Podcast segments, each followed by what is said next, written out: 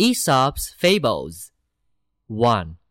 The Country Mouse and the City Mouse. The City Mouse comes to visit his old friend, the Country Mouse, who lives in the country.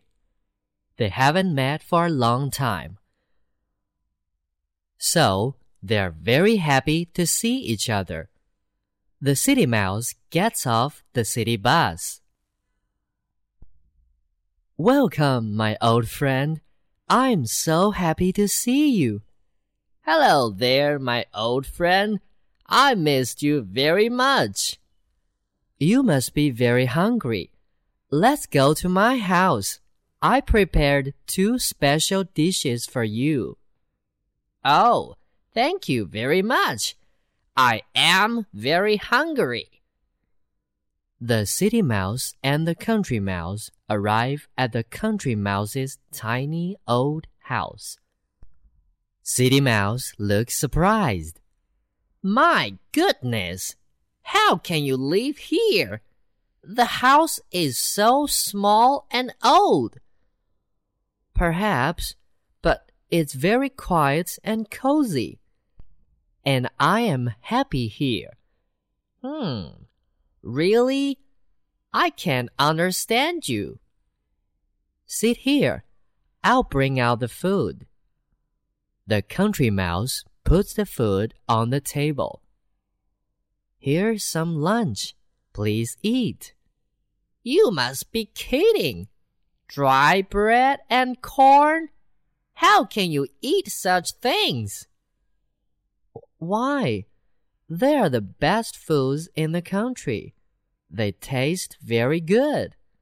No, thank you. I don't like dry bread and corn. I like cakes and cookies. Don't you have any? W what are they? I have never tasted them. Are they delicious?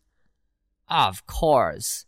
They are so soft, so sweet, and so very delicious.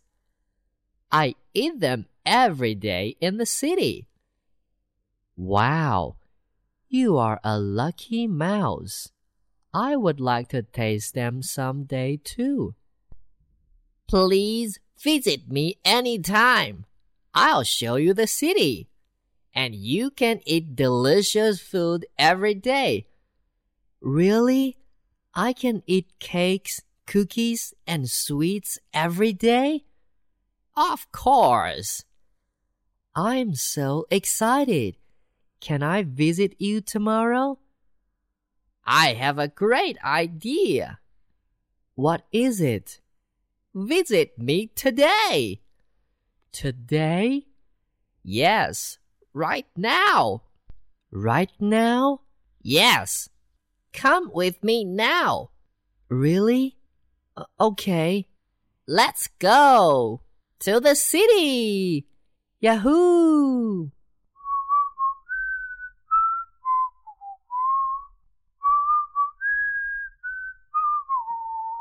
The country mouse and the city mouse get on a bus to the city. We get off here. Wow! Look at the tall buildings and bright lights. The city is so beautiful. What is that? It's a truck. Be careful. Oh, I didn't know. The city mouse and the country mouse finally arrive at the city mouse's red brick house. There is my house. Let's go inside. Wow, your house is so big and beautiful. You are a lucky mouse. Let's go into the kitchen. I am so hungry. Look, cheese. Stop! Don't touch it. why not? I love cheese. That is a mouse trap. If you eat the cheese, you will get trapped. Be careful. Oh, I didn't know. The city mouse and the country mouse climb up to the kitchen table. You eat like this every day? There is so much food. Here, try this chocolate cake. Mmm, it's so soft, so sweet, and so very delicious. Try this butter cookie too. Mmm, yummy, yummy. I want some more. Shh, be quiet. I hear something. What?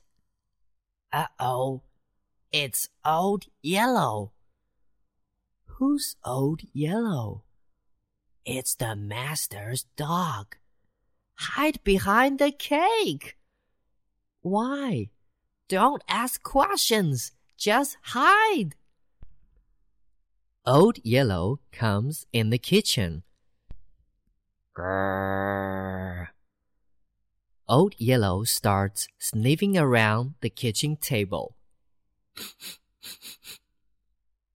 Stay still. Don't breathe. Don't make a sound. I smell mice. Come out, come out. Wherever you are. Old Yellow starts barking and running around the table. I am so afraid. Me too.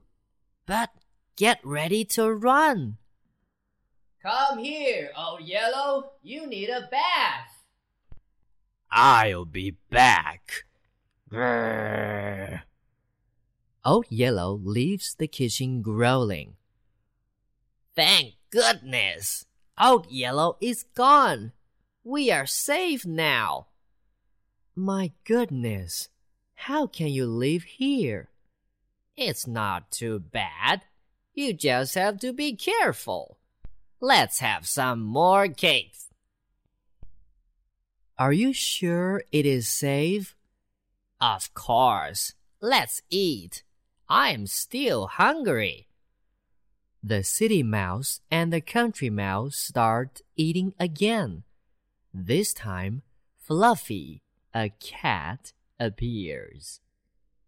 Meow, meow, meow.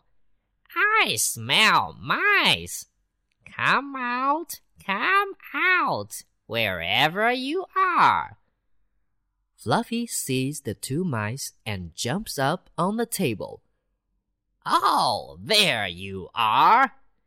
Quick, jump, run, run, run, run for your life. Help me, help me. I don't know where to run. Here, this way. Hurry, hurry, hurry. Inside my hole. Quickly. The city mouse and the country mouse run into the mouse hole. Both of them are out of breath, but they are safe. Are you okay? yes, but I'm very scared. Don't worry. Fluffy can't get in here. How can you live here? It's so dangerous. It's not too bad. You just have to be a fast runner. I'm going back home. Why? Please stay a little longer. No, thanks. The city is too dangerous. But there is still a lot of food left. You can eat it all.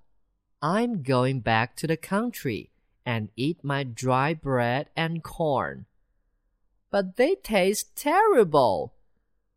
Perhaps, but there are no trucks, dogs, or cats in the country.